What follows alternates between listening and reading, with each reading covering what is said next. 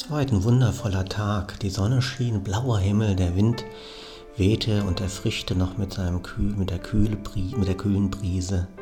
Da bin ich spazieren gegangen und einmal sah ich eine umgeknickste Pflanze, es war Gingster oder etwas, auf dem Weg und ich musste einen richtigen Hops machen, dass ich nicht drauf trete.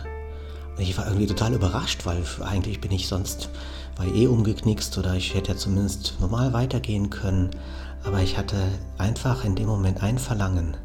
So, so eine tausendstel Sekunde bloß nicht drauf treten. Das ist eine Pflanze.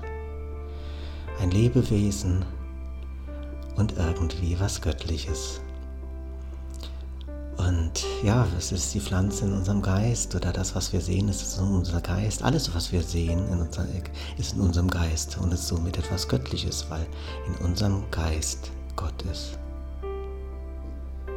Wie ist es bei dir, wenn du jetzt mal dich umschaust?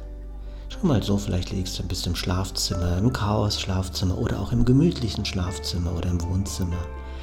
Siehst du die Blumenvase oder etwas zu trinken oder eine blühende Pflanze.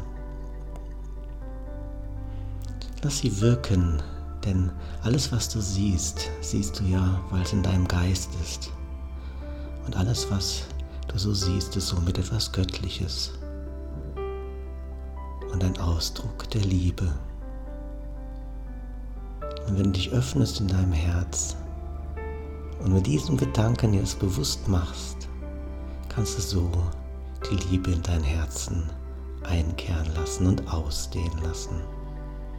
Schau dich weiter um und lass die Liebe in dir ausdehnen, über dich hinaus.